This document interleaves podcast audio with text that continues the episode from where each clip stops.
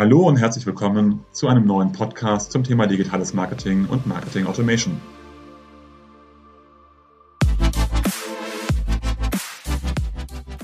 Mein Name ist Jörg Reinhardt, promovierter Physiker, dreifacher Familienvater und Gründer der Centelli Consulting Group, einer führenden Unternehmensberatung rund um digitales Marketing und digitales Kundenmanagement. Wie immer in unserem Podcast sprechen wir mit verschiedenen Unternehmen, wo diese im Bereich digitales Marketing und Marketing Automation stehen, welche Projekte besonders erfolgreich sind, was dabei zu beachten ist und welche Learnings sie gezogen haben. Herzlich willkommen zu einer neuen Folge des Podcasts Mehr Gewinn mit Marketing Automation. Heute mit Dr. Markus Wibben, Managing Director von CrossEngage. Herzlich willkommen. Ja, herzlichen Dank, dass ich dabei sein darf, Jörg. Die Freude ist auf meiner Seite, Markus. Ich freue mich, dass CrossEngage da ist und wir haben ja im Vorgespräch schon extrem viele Themen besprochen. Von daher bin ich sehr sicher, dass das heute ein sehr spannender Podcast wird. Deswegen magst du dich erstmal selber kurz vorstellen. Du hast ja auch schon deine vielen Jahre von toller Erfahrung im Bereich Marketing Automation auf dem Buckel. Ja, sehr gerne. Ähm, ich bin äh, Markus Rüben, ich bin äh, Gründer, Geschäftsführer und, und CMO von CrossEngage. CrossEngage ist eine Customer Data und Prediction Plattform. Wir haben aber auch einige Beratungskomponenten. Bei uns geht es alles um das Thema Kundenrentabilität, Kundenprofitabilität, äh, Customer Lifetime Value. Ähm, das sind unsere zentralen Themen und ich selber mache das Ganze schon seit auch vielen, vielen Jahren. Ich habe 2008 in dem Thema CLV promoviert. Da dachte ich, Mensch, 2008, du bist echt spät, spät dran mit dem Thema, da musst du eigentlich keine Unternehmung mehr drum äh, gründen. Und äh, ja, jetzt äh, treffen wir uns gut 15 Jahre später äh, und sprechen über eins der, der heißesten Themen äh, im Markt und das ist der Customer Lifetime Value. Und das ähm, machen wir bei, bei Cross Engage ganz intensiv und, ähm, und ich seit vielen Jahren auch, ähm, sei es bei bei, ähm, äh, bei der Deutschlandcard, wo ich gearbeitet habe, sei es bei Rocket Internet, wo ich CRM-Abteilung mit aufgebaut habe. Und was dann letztendlich auch dazu geführt hat, dass ich ähm, CrossEngage gegründet habe. CrossEngage dürfte ja vielen auch ein Name sein, die zuhören. Ähm, du hast schon gesagt, ihr seid Customer Data und Predictive Plattform. Magst du noch mal so ein bisschen erzählen, wie es zur Gründung gekommen ist, womit ihr angefangen habt und wie ihr euch entwickelt habt? Ja, absolut. Also das Ganze zieht sich eigentlich schon so durch meine komplette Karriere. 2008 habe ich äh, promoviert im, im analytischen CRM. Ich bin eigentlich Diplom-Informatiker und eine Sache, die mir da schon aufgefallen ist, war, dass ich viele Dinge sehr einfach machen konnte. Das war mit den Daten umgehen. Ähm, und Marketing zu dem Zeiten wurde immer datengetriebener, ähm, auch wenn das im Vergleich zu heutzutage ein Witz ist in den Datensätzen. Also mein erster Datensatz waren so 2600 Kunden mit irgendwie drei Attributen, auf die ich so gerechnet habe. Ähm, jetzt sind es eher so 40 Millionen Kunden, ähm, auf die man rechnet. Also da hat sich einiges getan, aber die, die Fragestellungen, die sind immer noch sehr ähnlich. Und äh, am Ende des Tages, glaube ich, fest an das Thema CRM. Äh, und CRM an dem, äh, aus der Perspektive, dass CRM und Bestandskunden ein riesen Werttreiber für Unternehmen sein kann.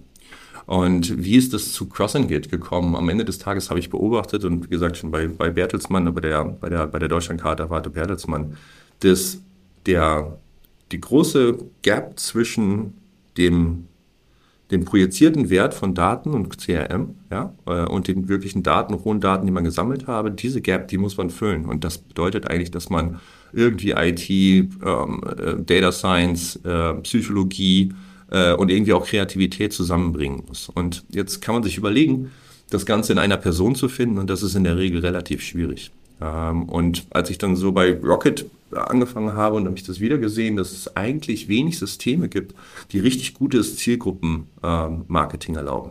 Ähm, was heißt das? Wir haben da E-Mail-Service-Provider gehabt und die hatten so Profiltabellen und da stand dann drin, der Jörg hat irgendwie vor 30 Tagen das letzte Mal gekauft, ist irgendwie männlich und ne, wohnt in Deutschland, so richtig, ne, viele Daten waren das nicht und wir wurden auch immer ein bisschen beschmunzelt von den Performance-Marketing-Leuten, die auf den großen Plattformen unheimlich einfach Zielgruppen nach Interessen, nach Verhalten ähm, selektieren konnten mit bestimmten KPIs, ne? also nach, nach Zielen, nach App Install oder nach, nach, nach Conversion wurden da die Payment-Modelle ge äh, gefahren. Und wir haben mal so ein bisschen geschaut bei CRM, was ihr da so macht mit euren Newslettern, einmal am Tag da irgendwie Newsletter für Frauen und Mann rauszusenden, das ist doch irgendwie nichts. Und dann habe ich mir den Markt angeschaut und gesehen, Mensch, das liegt ganz, ganz stark darin, dass es eigentlich keine guten CRM-Systeme gibt, die diese Daten in irgendeiner Weise so aufbereiten, dass ein ganz normaler Marketer ohne Data Science und ohne technische Kenntnisse wirklich gut selektieren kann. Diese Gap gab es eigentlich im, CRM und dadurch sind die sogenannten Customer Data und äh, Data Plattformen eigentlich auf den Markt gekommen, von David Raab. Der hat diesen Begriff das erste Mal 2013 verwendet. Und dann hat es eine Weile gedauert, weil äh, so eigentlich nicht ganz klar war, äh, was eigentlich der Wert davon ist, weil ähm, sehr viel Fokus auf Performance Marketing war. Da sind die Budgets hingefallen und so CRM war so ein bisschen Newsletter Marketing. Aber ähm, für mich war das völlig klar, dass irgendwann das Panel dahin schwingen wird, dass man mehr Wert aus ähm, Bestandskunden machen muss. Und das ganze Thema ist ja auch nicht neu. Payback ist 2002, 2001 gegründet worden. Ja, also das Thema datengetriebenes Bestandskundenmarketing ist nicht neu. Es ist nur so ein bisschen wie Indiana Jones und der Heilige Gral. Er ist irgendwie mal so ein bisschen verloren gegangen und jetzt kommt er wieder hoch und keiner weiß so richtig, wie man die Hieroglyphen äh, lesen muss. Ähm, und dafür ist, haben wir, haben wir am Ende des Tages CrossEngage gegründet 2015. Und was können Kunden mit eurer Lösung genau? Du hast schon gesagt, Custom Data Plattform, eben die Daten dann auch mal zentral zusammenzubringen auf der einen Seite. Dann hast du von Selektion gesprochen, aber ihr macht ja auch Prediction, also den Zwischenteil sozusagen. Ja, ja. Also der große Shift, den es gegeben hat im Marketing in den letzten, vor allem auch in den letzten zwei Jahren, ist, dass die Gießkanne nicht mehr funktioniert. Also Wachstum um jeden Preis und ich gebe irgendwie für alle Kunden das gleiche Geld aus und ich mache die große Gießkanne bei zum Beispiel Coupons. Ähm, das, ist ein, das ist ein Thema, das nicht mehr ganz, ganz so einfach im Markt unterzubringen ist. Ähm, es geht vielmehr darum, dass wir Kunden effizienter und nach Wert ähm, äh, sozusagen ansprechen. Nicht mehr nach Größe, wie wir das früher gemacht haben bei E-Mail-Newsletter-Kampagnen. Da ging es immer um, ja, wir haben hier eine große Zielgruppe von einer Million Leute, die müssen wir mal ansprechen.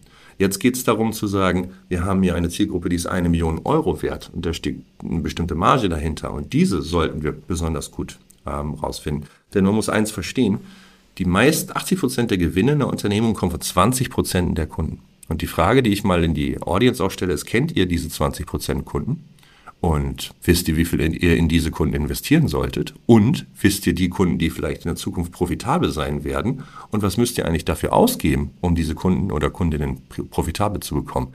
Das löst im Kern Cross-Engage über Beratungsleistungen und Softwareleistungen.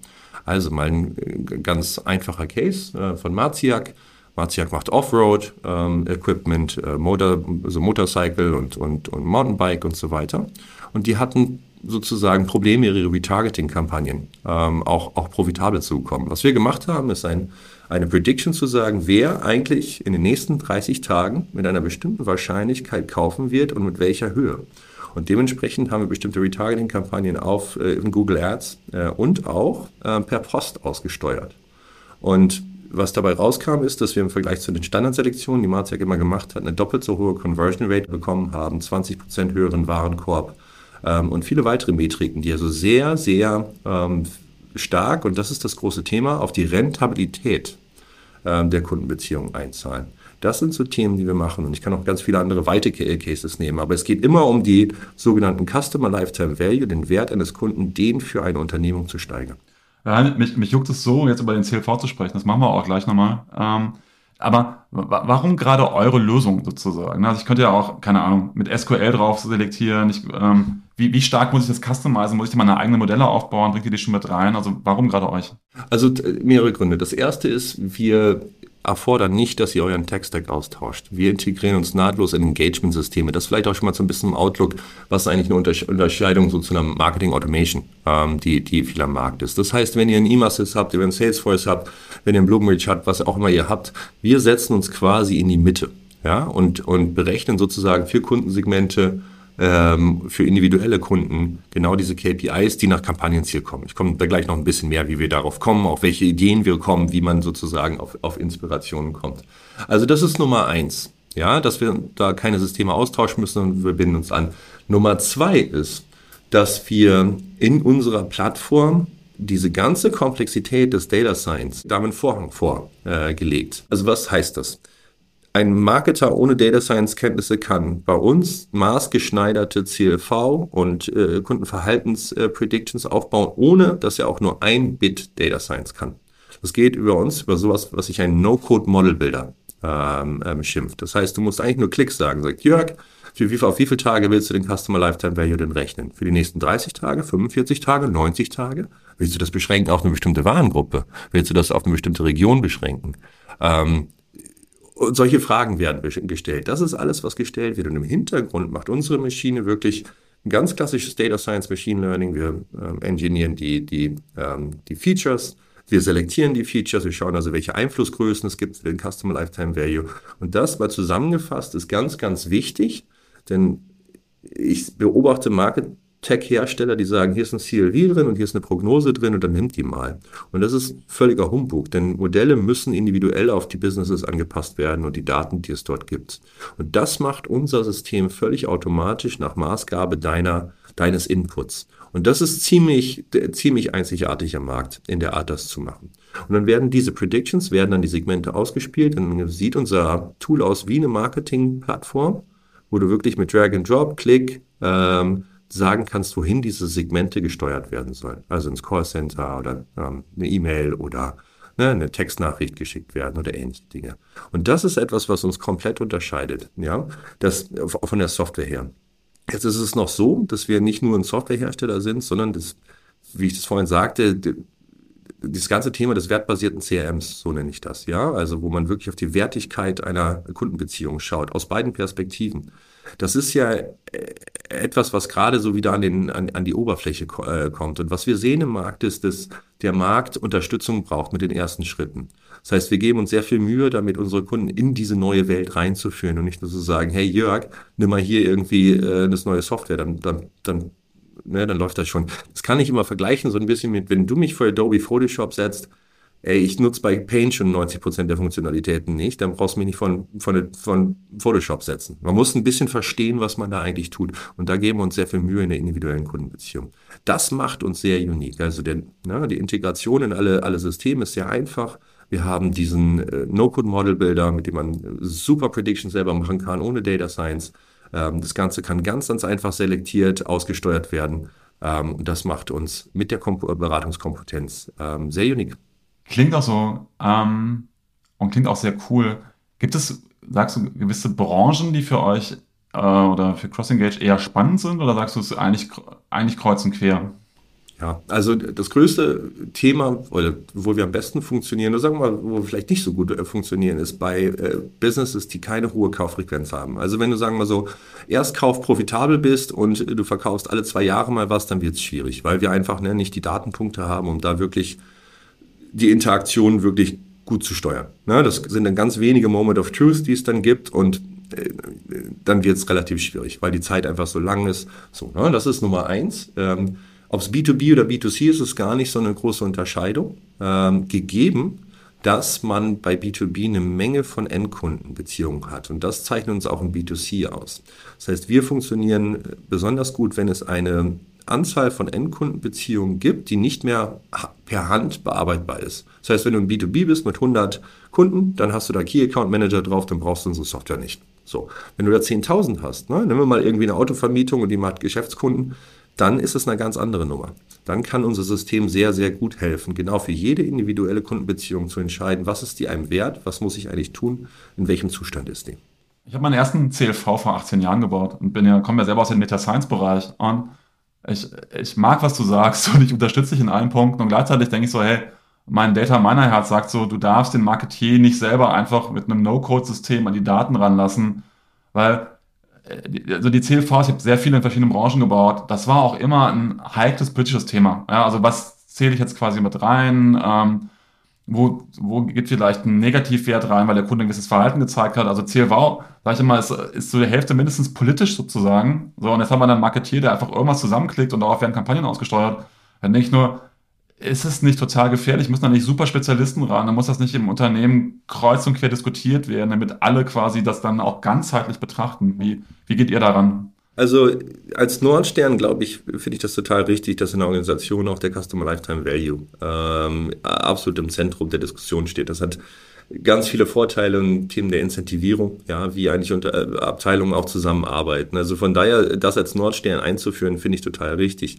Wie haben wir das Ganze gelöst? Ähm, über zwei Dinge. Das erste ist, dass wir natürlich mit den Kunden sprechen und sagen bei den ersten Modellen, ja, wie gehen wir denn da ran? Und das zweite ist, dass wir wirklich im No-Code-Model-Builder, das, was du gerade angesprochen hast, das ist bei uns ein Klick. Also zum Beispiel ist ein Return, kannst du sagen, dass das negativ ist. Negativ sich auf den CLV einführt oder ein, ein, ein bestimmter Kauf irgendwie neutral sein soll oder bestimmte Dinge. Ähm, und das da gibt es schon viele Möglichkeiten, das, das sehr, ähm, sehr zu standardisieren. Und das Dritte ist, es kommt wirklich ein bisschen aus Vertical drauf an. Wir haben unheimlich viele B2C E-Commerce und auch Fashion-Projekte gemacht. Da gibt es schon Standarddatenmodelle, ja, ähm, wo man sagen kann, es gibt sowas wie einen Return, es gibt sowas wie einen Kauf, es gibt sowas wie einen Anruf im Callcenter, es gibt sowas wie eine bestimmte Marge, Produktmarge und so weiter. Das sind viele Dinge, die da sehr, sehr standardisiert reinkommen. Und das kommt in so einem Data Call, sagen wir immer, und besprechen das. Und da sehen wir dann schon, ob es da irgendwie total, totale Verwirrung gibt, ja, oder ob wir, oder ob wir da, äh, und, und wir dann auch helfen müssen, die Sachen zu klären, oder ob das von der, von der, von, relativ klar ist und das machen kann. Und nun vielleicht noch als letzte Antwort. Du hast recht, dass am Ende des Tages ein guter Austausch für ein sehr gutes Modell wichtig ist. Aber die Frage ist ja, wie kriegen wir jetzt den Markt eigentlich dahin, mal von diesem alten, ja, ich habe betrachte eine Clickrate, ja, oder eine NPS hinzu, wir bekommen zu einem objektiven Maß, nämlich dem CLV. Und selbst wenn er noch nicht hundertprozentig ist, weil jede Prediction ist irgendwo ein bisschen off, zu sagen, wie kriege ich die dahin?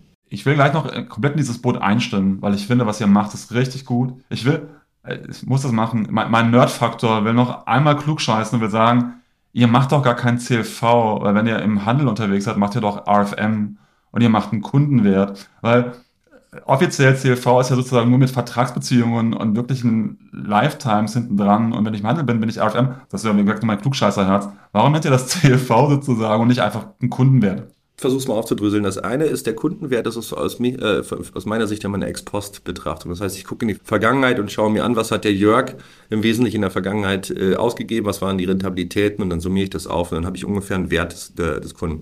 Der Customer Lifetime Value ist in der Tat nicht nur für Abo-Modelle äh, anwendbar. Da gibt es im Customer Lifetime Value im Wesentlichen zwei Annahmen. Das ist die, die Always a Share-Annahme und die Gone for Good-Annahme. Äh, was sagt die Gone for Good-Annahme? Das ist das Abo-Modell, das Netflix. Das heißt, wenn du einmal gekündigt hast, dann kommst du nicht wieder zurück. Und das Schöne ist, was wir in diesen Kontexten haben, wir können den Kündigungsmoment beobachten. Ja, das ist, das ist der große entscheidende Faktor. Den habe ich natürlich in Transaktionsbusiness wie Hotel, Fashion, E-Commerce, äh, ne, Retail an sich, den habe ich nicht. Und dann arbeitet man mehr mit Wahrscheinlichkeiten. Das heißt, dieser Zeitpunkt, das ist dieses Beobachten des Churn-Moments ist immer eine Wahrscheinlichkeit. In dem Zuge gibt es zum Beispiel Modelle wie das Pareto NBD oder BGNMOD-Modell von den Faders und den Hardys der Welt. Was will ich damit sagen? Wir sind sehr im Nerd-Talk gerade drin. Der CLV, der geht nicht nur für Abo-Modelle, sondern auch für Transaktionsmodelle. Und in der Tat sind unsere CLV-Modelle keine Kundenwertmodelle aus der Vergangenheit, sondern wir predikten wirklich in die Zukunft rein. Ja, und da kommt immer zwei Sachen raus aus so einem CLV. Das, oder erstmal der CLV ist immer, ist nicht nur eine Zahl auf die bis in die Unendlichkeit gerechnet. Das ist eine der großen Misskonzeptionen des CLVs, dass man eine Zahl hat, die dir sagt, was ist der Jörg in 38 Jahren wert. Interessiert mich nicht unbedingt, gerade für die taktische äh, Aussteuerung und auch nicht für die strategische Aussteuerung, sondern da muss man sagen, wie ist eigentlich der CLV in der Warengruppe Schuhe in den nächsten vier Wochen. Und dann kommen dann nämlich zwei Dinge raus, nämlich einmal eine Kaufwahrscheinlichkeit und einmal ein Warenkorb. Und dann kann man das Ganze schon sehr schön für taktische Elemente nehmen. Und das sind wirklich Predictions in die Zukunft.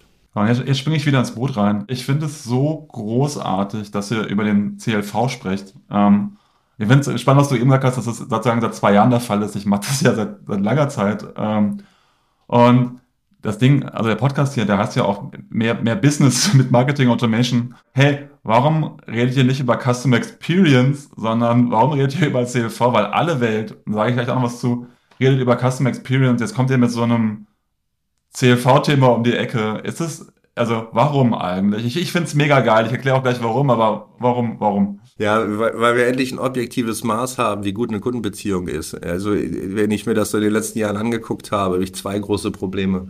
Das eine ist, wir haben Engagement-KPIs, wie ich habe eine Mail geklickt, geöffnet ähm, oder, oder mich abgemeldet. Was heißt das eigentlich? Das heißt eigentlich nur für den taktischen Marketer was, aber für den CMO und spätestens für den CFO heißt das gar nichts mehr. Ähm, das ist also schon mal ein großes Problem. Dann gibt es äh, die weiteren, dann gibt es die qualitativen und die quantitativen Maße. Ähm, außerhalb, jetzt sagen wir, der taktischen Aussteuerung, Kanalaussteuerung, das sind sowas wie ein NPS.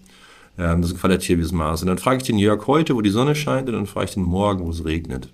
Und das alleine wird schon einen Unterschied machen. Das heißt, der NPS ist also ist ja eine nette Idee und auch von Reichelt und Bain und das ist, glaube ich, ein ganz schönes taktisch, auch wieder ein taktisches Mittel, aber wenn du damit eine Objektivierung der Wertigkeit deiner Kundenbeziehung haben willst, ähm, ist das Ganze ähm, ähm, eher, eher, eher, eher schwierig. Ähm, und das dritte ist, jetzt kommen wir weiter und werden monetär und sagen, wir messen irgendwie den Revenue pro Newsletter.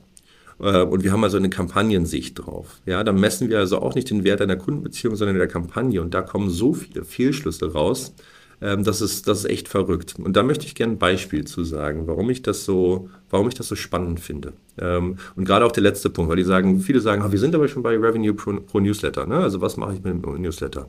Folgendes ist passiert und ich komme dann gleich äh, dazu, warum der CLV einfach das Maß der Dinge in der Kundenbeziehung ist. CR-Manager hat angerufen, hat gesagt, Markus, geht so nicht weiter, Management will einen fünften Newsletter diese Woche raussenden. Die wollen die Zusatzumsätze haben.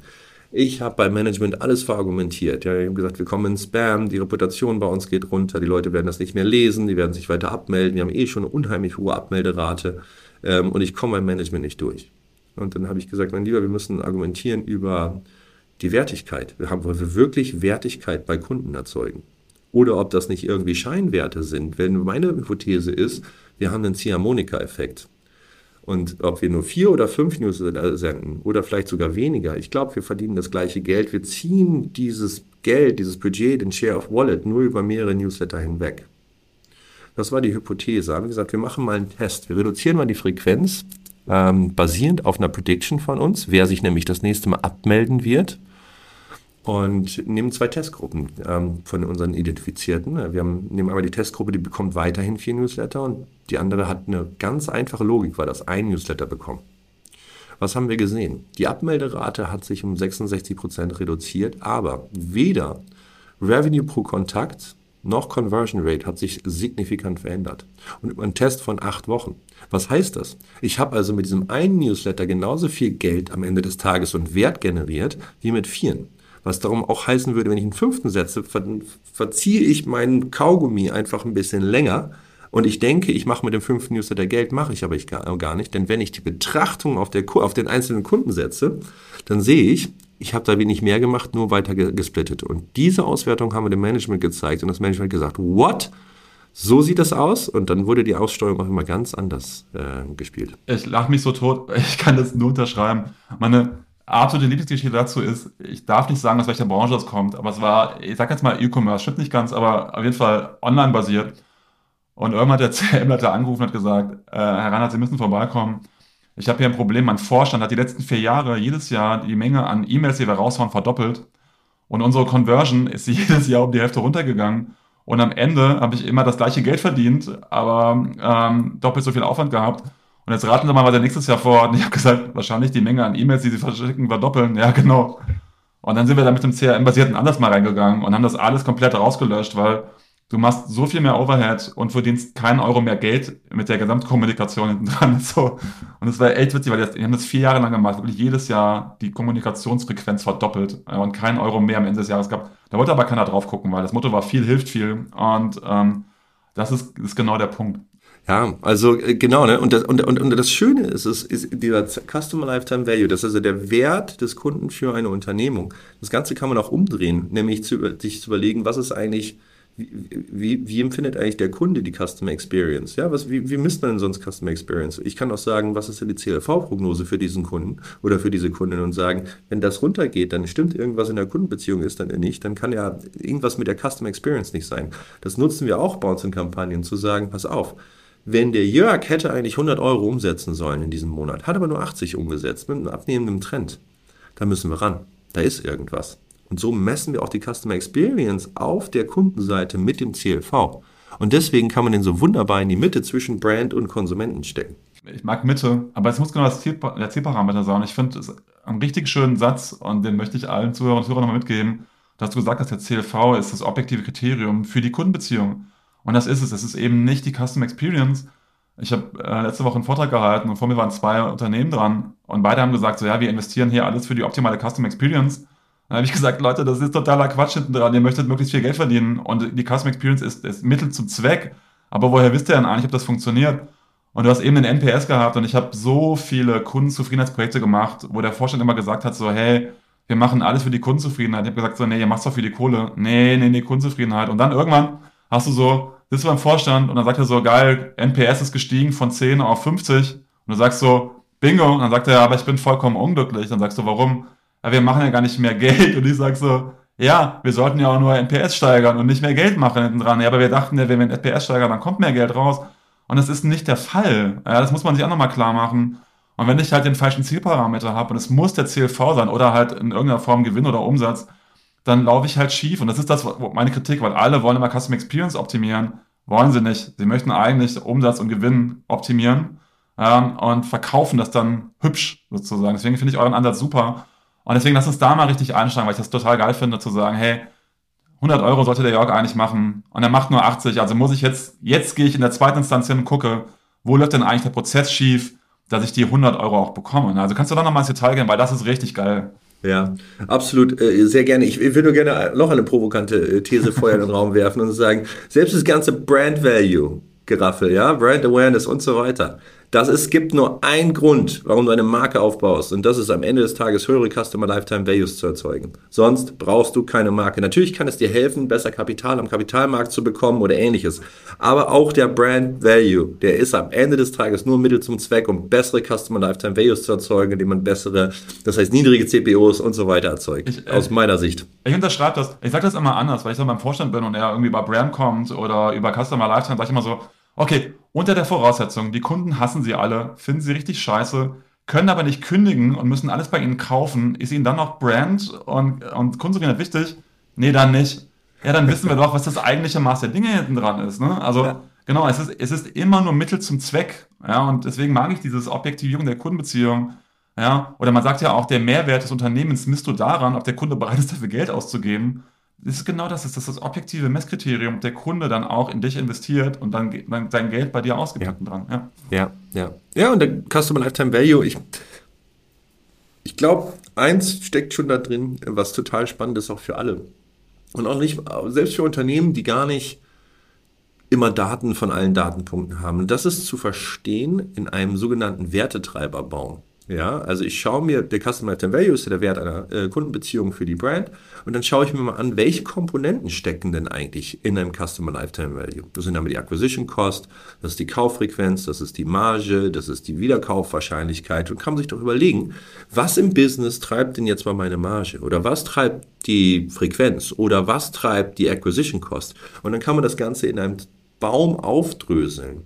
Und das zu tun ist eine echt interessante, ähm, interessante Aufgabe, weil es erstmal komplette Tran äh, Transparenz darüber gibt, wie auch Abteilungen untereinander zusammenarbeiten müssen, um letztendlich diesen Nordstern CLV zu, zu, ähm, zu erlangen. Also das ist erstmal, das kann erstmal jeder machen, sich das zu überlegen. Und dann zu überlegen, wie, wie wirkt das eigentlich aktuell in der Unternehmung, kann man das mit Daten füllen. Und dann kann man wirklich sich auch Elastizitäten ausrechnen und sagen, wenn ich jetzt irgendwo hier meine Frequenz um ein Prozent steige, was hat das eigentlich ähm, an Effekt ähm, von meinem Customer Lifetime Value? Weil wenn du auf der Ebene bist, Jörg, dann kannst du auch zum CFO gehen und sagen, pass auf, sind Predictions, ja, aber wir haben hier ein ganz klares System, das sagt, wenn wir hier 100.000 Euro investieren, erwarten wir, es ist ein Erwartungswert von x Euro, die wir hinten bei rausholen. Und dann kann man eine viel objektivere, äh, objektivere äh, Budgetentscheidung auch mal machen, anstatt das, was du gerade gesagt hast, wir wollen in Custom Experience und investieren und keiner weiß so, was ist denn eigentlich so das Maß der Dinge, was äh, am Ende des Tages dahinter steht. Das macht aus meiner Sicht schon mal für jeden Customer Lifetime Value total interessant. Plus die ganzen Sachen, die man dann machen kann. Bin ich komplett mit dabei, habe direkt eine Frage dazu, will noch eine Anmerkung machen. Was ich bei euch so liebe, ist, das ist ja sozusagen genau das Gegenteil von dem, was ich vorhin gesagt habe dass es eben über No-Code geht, dass der Marketeer es machen kann, weil du kommst dann nämlich genau relativ schnell in die Diskussion. Und was ich allen mitgeben möchte, ist, ich kenne es aus meinen Projekten so, dass man möchte immer am ersten Wurf diesen perfekten CLV haben. Und ich sage immer, macht es entspannt, dass ihr genau diese, wie du sagtest, diese wertschreibenden Faktoren habt, damit man erstmal in Diskussion gehen kann, überhaupt mal erstmal ein Businessverständnis bekommt und haltet euch nicht an diesem perfekten Wert nachher auf, sondern kriegt eine gute 80%-Lösung sozusagen hin, weil ihr habt ja. definitiv mehr als vorher und ihr fangt überhaupt erstmal an, wirklich unternehmerisch zu denken, wo man eigentlich hingehen möchte. Siehst du es auch so? Ja, sehe ich total so. Ähm, erinnert mich auch ganz klassisch an so Softwareprojekte, auch im Marketing Automation, wo es irgendwie bei dem RFPs schon in RFIs anfängt mit 480 Fragen. Ja. Äh, jeder will irgendwie alles zu haben, anstatt zu überlegen, was ist denn eigentlich jetzt eigentlich gerade dein Problem und wie kommen wir auf 80 Prozent?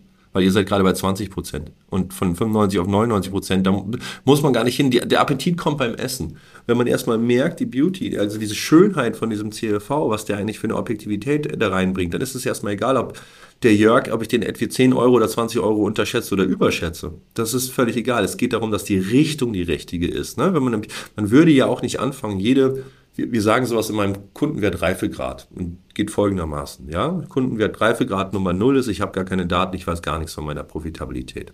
Kundenwert Grad Nummer 1 ist, ich kenne zumindest auch so, so, so auf Kohortenebene mein, meine, meine Kundenrentabilität. Nummer 2 ist, ich kenne sie auf Individualbasis. Nummer drei ist, ich gucke in die Zukunft rein und gucke mir den CLV für Kohorten an. Nummer vier ist, ich mache das individuell, die CLVs für jede Kundenbeziehung, also in die Zukunft. Und Kundenwert Nummer fünf, äh, Stufe Nummer fünf ist, ich manage das Unternehmen nach Kundenwert. Da muss, also das ist eine Journey, wo man hingeht. Ähm, das ist ganz, ganz wichtig. Und darum geht es ja auch nicht, denn wenn man anfängt quasi mit diesen End Predictions, dann sagt man an, man guckt sich vielleicht die Predictions auf den sogenannten auf den Dezilen an, also auf den besten 10% Kunden, 20% Kunden, 30% Kunden. Und da hat man schon eine ganz gute Systematisierung. Und wenn man damit anfängt, und selbst wenn das nicht hundertprozentig perfekt ist, alles, was man da macht, ist so viel besser als die Histo äh, äh Heuristiken, die man vorher gemacht hat, das wird einem einen Boost geben. Und ich gebe da vielleicht mal ein Beispiel. Wir haben mit einer Unternehmung zusammengearbeitet, Black Friday-Kampagne, und die haben gesagt, wir wissen das alles schon irgendwie, was unsere besten Segmente sind. Und ne, die haben äh, mehr unsere CDP und nicht die Prediction-Funktionalitäten genutzt und gesagt, Freunde, macht das und wir machen einen Überschnittstest. Ihr selektiert Kunden, wir selektieren Kunden. Das heißt, wir haben irgendwo in der Mitte einen Überlapp, ihr habt welche selektiert, die wir nicht haben und umgekehrt. Und was wir herausgefunden haben, wir durften das nur an einem Tag machen, war, dass wir 25 Prozent der Komplettumsätze mit unserer selektierten Zielgruppe hatten on top von dem, was sie eigentlich hatten. Und zwar mit einer relativ scharfen Zielgruppe. Und wir haben das Ganze innerhalb von Minuten selektiert, während die da Stunden mit ihren Selektionskriterien rumgeeiert haben, bis die sozusagen auf die Segmente gekommen sind. Das heißt, mit wenigen Klicks haben wir 25 Prozent dieser Kampagne äh, an Umsatz zusätzlich gemacht ohne, ohne, dass das, ohne dass das jetzt super, super sophisticated ist. Was will ich damit sagen? Nur die Denkweise CLV ohne eine Hochoptimierung und eine, ein, ein, ein, ein, ein diese Pseudogenauigkeit, man guckt ja in die Zukunft, ne? ähm, hat schon diesen Treiber gehabt. Und das finde ich phänomenal.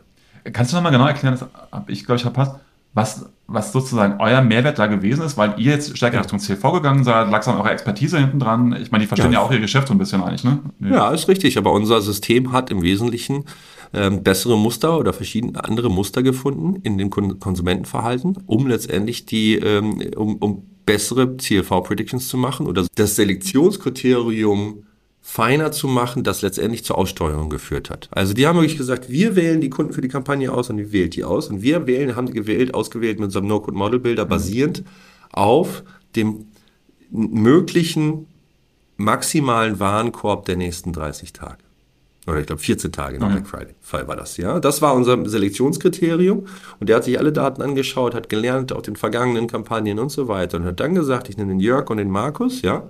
Und, und, und, und der Kunde hat gesagt, ich nehme den Klaus und den Rüdiger. So.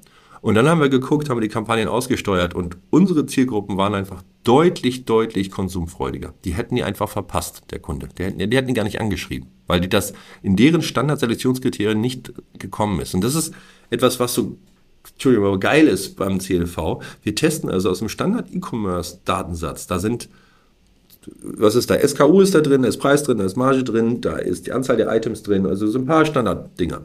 Machen wir über 500 ähm, äh, Features, die wir erstmal engineieren und die wir im Modell testen. Und dann selektieren wir und schauen wir, was sind eigentlich die besten, ähm, was sind eigentlich die besten Prädiktoren. Also schon aus einem kleinen Set. Und wenn du das noch anreichern kannst mit Callcenter-Daten, mit historischen Kampagnendaten und so weiter, dann wird das ein ziemlich fettes Set. Und, ähm, und das selektieren wir ja ganz individuell. Und das ist eben das nicht von der Stange gemachte, sondern das customisierte über den sogenannten Automatic ML Approach.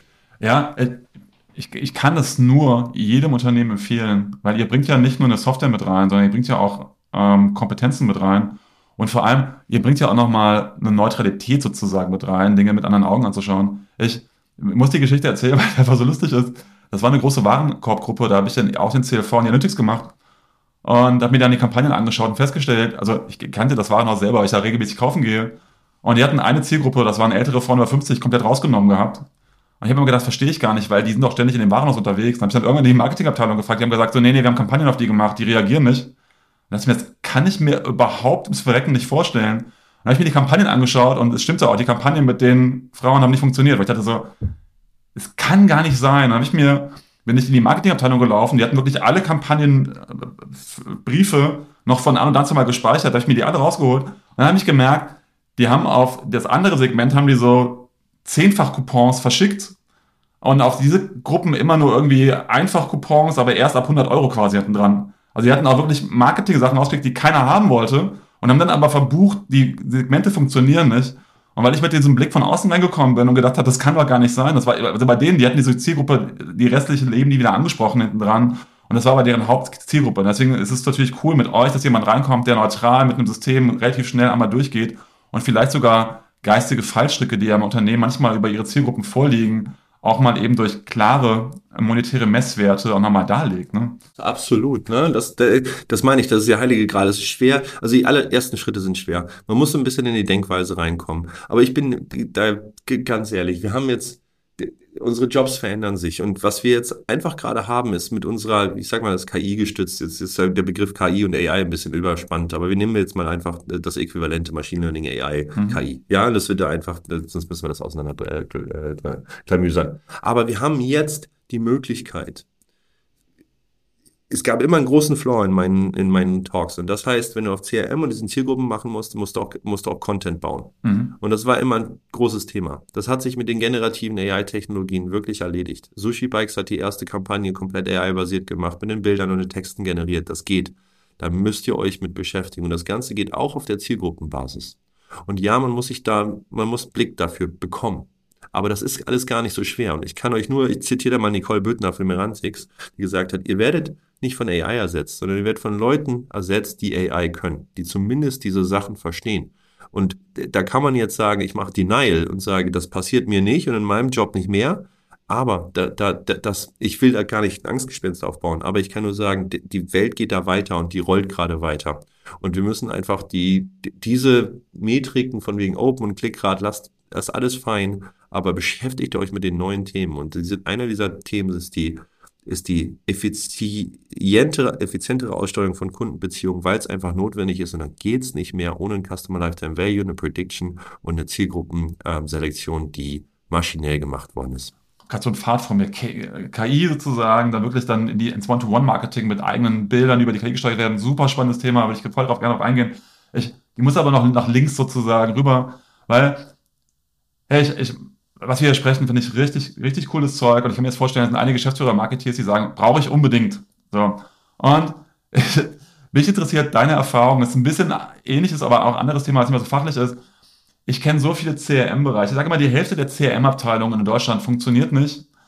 Äh, weil wenn wir reinkommen und uns das angucken, dann haben wir häufig so Gespräche wie, ja, wie, wie performant seid ihr? Ja, das wissen wir nicht. Ja, warum wisst ihr das denn nicht? Ja, wir haben Kontrollgruppen beseitigt. Dann frage ich mal, warum denn? Ja, weil dann gehen dann, dann, dann können wir ja nicht alle Kunden ansprechen, wo ich sage so, ja, ja, ich kenne den Spruch, aber jetzt mal ehrlich, nee, wir hatten Kontrollgruppen, dann haben wir gesehen, dass einige Kampagnen nicht funktioniert haben, dann gab es Ärger vom Management, dann haben wir die beseitigt, weil wir möchten keinen Stress haben.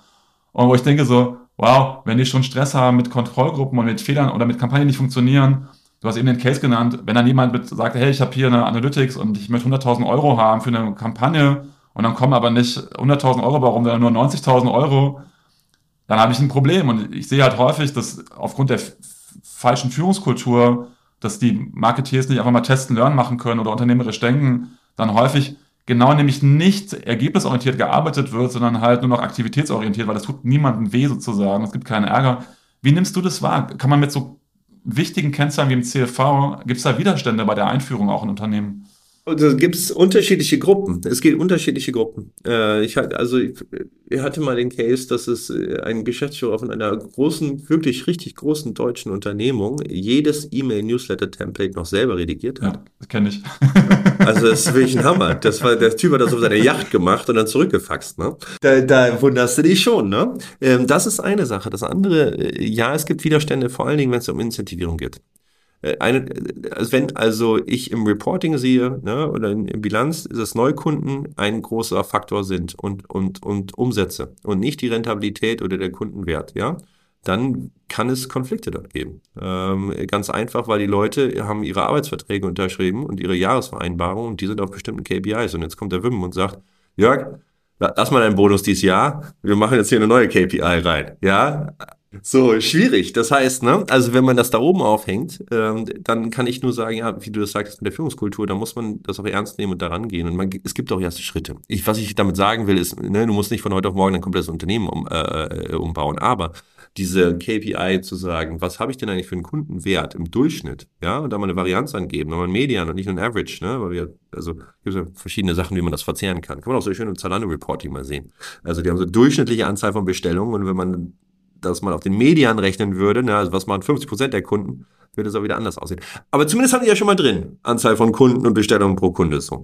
Dass man sagt, man fängt erstmal an, diese KPIs mit zu betrachten und man macht einen langsamen Shift. Ja, das ist Change, ist immer das größte Problem in der Unternehmung. Das kann man auch verstehen. Da sind die Leute, die wollen, die haben äh, Zielvereinbarungen unterschrieben, die haben ihre Organisation darauf ausgelegt und dann ne, muss man das machen. Und am Ende des Tages gibt's so vier, vier Themen, die man betrachten muss. Das ist Strategie. Ja, was ist eigentlich meine Kundenbindungs- und CLV-Strategie? Warum sollen Kunden eigentlich wiederkommen und warum, wie kriege ich die eigentlich profitabel? Gibt so viele Ideen auch, ne? Wir haben gestern kurz über Wächer gesprochen, wo CRM und die Zielgruppe schon sehr klar im, im Business drin sind. Das ist natürlich für so General Purpose Retailer eine andere Geschichte. Da muss man anders drüber nachdenken. Organisation. Welche Leute habe ich da? Habe ich 50 Influencer Manager und irgendwie nur eine Person im BI oder umgekehrt? Ja, muss man sich überlegen, diese Themen gibt es da, dann gibt es Data, was ist meine Data-Strategie? Ja, wie bekomme ich an Data? Ja, und welche nutze ich dafür? Und dann kommt irgendwann eine Technologiediskussion. Und auf allen diesen Ebenen helfen wir unseren Unternehmen, weil wir wissen, das ist ein neuer Schritt da rein, das ist etwas anders als das Gelernte der letzten 14 Jahre, äh, seitdem das E-Commerce, da ging es um, man ja sagen, ne, war ja im Wesentlichen Blue Ocean am Anfang und es ging letztendlich um den Markt zu erobern. So, ne? Auch das war bei uns bei Rocket genau das Thema. Wir müssen die Ersten sein und Schnellsten sein, das war unser Geschäftsmodell.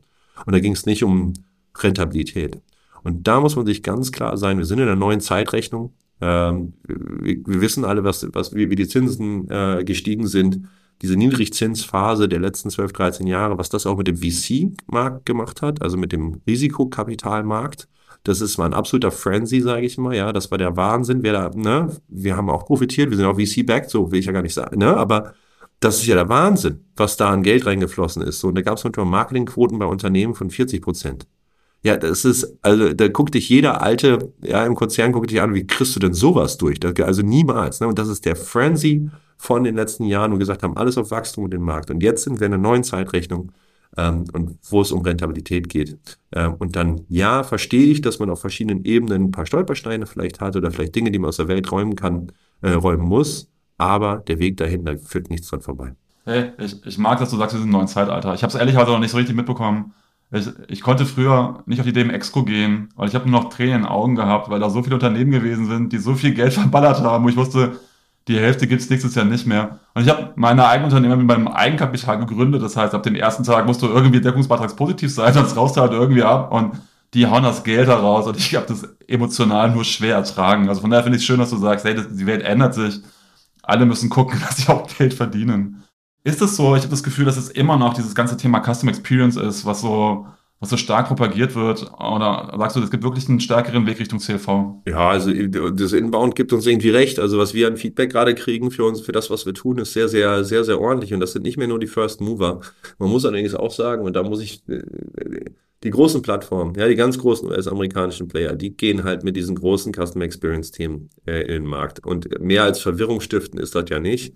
Danke. Ähm, sorry, aber da bin ich ganz klar drüber. Ähm, die, die, haben auch überhaupt gar keine Ahnung darüber und die wollen auch gar nicht, dass das so gemessen wird. Weil wenn das so gemessen wird, sehen sie nämlich, wie schlecht eigentlich ihre Performances sind. Ähm, sorry, aber das sehe ich, sehe ich ganz deutlich. Wir haben auch einen Case gegen einen dieser Plattformen, da sind wir einfach doppelt so gut in der Conversion Rate, im Average Order Value mit, mit, mit, mit einem Standardmodell.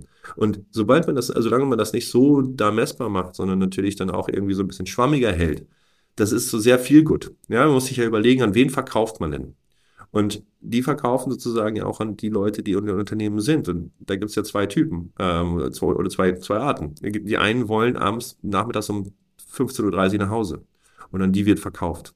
Und da wird natürlich nicht gesagt, Mensch, Jörg, jetzt muss er vielleicht nochmal, dass mal, dass mal was Neues machen. Sondern die sagen, alles, was du vorher gemacht hast und noch viel mehr. Aber es ist ganz einfach und du musst, ne, das geht alles jetzt out of the box ganz einfach und wir assistieren dich zu dem, was du eigentlich schon kannst, du musst noch weniger tun. Aber das hat ja nichts mit der eigentlichen Unternehmensperformance zu tun, sondern das ist sozusagen, geht ja um die Performance und um das Leben dieser einzelnen Person, was ja auch gar nicht dumm ist. Ja, ich sage das ja, ist ja als Verkaufsstrategie überhaupt nicht dumm. Wenn man das als CMO und CFO hört, müssen einem die, müssen einem äh, die Alarmglocken ringen im Kopf und sagen, das ist nicht gut. Und ganz ehrlich, Jörg, wenn wir uns die letzten zehn Jahre anschauen, von 2010 bis 2020, dann war das das Jahrzehnte SaaS. Und es gab auf einmal für alles eine SaaS-Lösung. Und alle haben SaaS-Lösungen eingekauft. Und am Ende des Tages ist trotzdem nicht mehr Umsatz äh, raus geworden. Und alle, alle nehmen dann SaaStrify jetzt und schmeißen die Lösung wieder raus und verhandeln irgendwie nach. Das ist nicht das Thema. Das Thema ist, wie denken wir über bestimmte Themen nach. Und darum hilft euch Software und das einfache Thema auf Customer Experience zu gehen nicht, sondern wir müssen uns einfach mal überlegen. Und da sind klassische Unternehmen oft gar nicht so schlecht, die ganz großen, die einen dann manchmal mit großen Augen angucken, was die Startups so alles machen. Die sagen nämlich Customer Experience, ja, vielleicht müssen wir es doch mal irgendwie messen. Was, was, was, was kostet, was bringt es? Ja, wie der Händler so schön sagt. Unterschreibe ich. Das wäre ja genau meine Ausrichtung immer gewesen, eben diese Businessberatung reinzubringen, mit dem Ziel, am Ende des Tages halt dann mehr Umsatz und mehr Geld ähm, zu haben. Das ist so ein bisschen der Ausblick auf den Markt gewesen. Wir nähern uns leider schon dem Ende. Ähm, wie ist denn der Ausblick für CrossEngage? Was sind so die Themen, die bei euch ähm, in den nächsten ein bis zwei Jahren hinzukommen? Wie wollt ihr euch weiterentwickeln? Ich finde es total spannend, ähm, wie man diesen generativen AI-Ansatz ähm, und die AI-basierte Zielgruppenselektion zusammenbringen kann. Ich habe immer noch ein Marketer Assistant System im Kopf, wo ich sage, ey Jörg, heute hast du folgende Option. Ich habe hier, ich habe eine Matrix und die Matrix ist folgendermaßen gemappt nach Urgency und, und Impact, also CLV. Und es ist gemappt und da stehen, da stehen Zielgruppen drauf und da steht drauf rechts oben, das ist die Zielgruppe, da müsst ihr euch jetzt drum kümmern, die ist am urgensten und die hat ein Risiko von eine Million Euro. Jörg, darum musst du dich heute kümmern. Wäre eine Empfehlung als System. Du kannst aber auch dich um zwei, drei, vier und fünf kümmern, da sind die und die Wertigkeiten dahinter. Das heißt, das System dich assistiert, an die Hand nimmt und dir Vorschläge macht, was du tun kannst. Das kann nicht alles selber machen. Blackbox ist auch nicht cool. Also wir werden kein Blackbox-System. Das ist ganz wichtig. Die Leute wollen Kontrolle immer noch haben und das verstehen im Zweifelsfall. Aber sie wollen Suggestions und Recommendations, was sie eigentlich tun sollen. Und das wird unsere Zukunft sein. Ähm, viel mehr in das Thema Assistenz des Marketers zu sein, Decision-Assistenz. Was mache ich heute? Mit worauf, worauf investiere ich oder worin investiere ich meine Zeit und warum sollte ich das tun? Was kriege ich daraus? Sehr cooles Thema und, und, und ein sehr wichtiges Thema. Also die, ähm, die Marketeers dann auch wirklich zu unterstützen, weil natürlich das auch alle kennen, dass die so ein bisschen auch ihre Lieblingszielgruppen haben, ihre Spleens sozusagen hinten dran und dann wirklich objektiv über ein klares Messkriterium, was eben CLV ist, dann auch in die entsprechende Aussteuerung zu gehen, um Marketing auch wirklich profitabel zu machen. Ja. Cool. Damit sind wir durch. Ich sage vielen, vielen Dank, Markus. War ein hochspannendes Gespräch, auch wenn wir das Thema KI leider skippen mussten. Deswegen vielen, vielen Dank fürs Dasein. Sehr gerne. Danke, dass ich da sein durfte. Dann tschüss.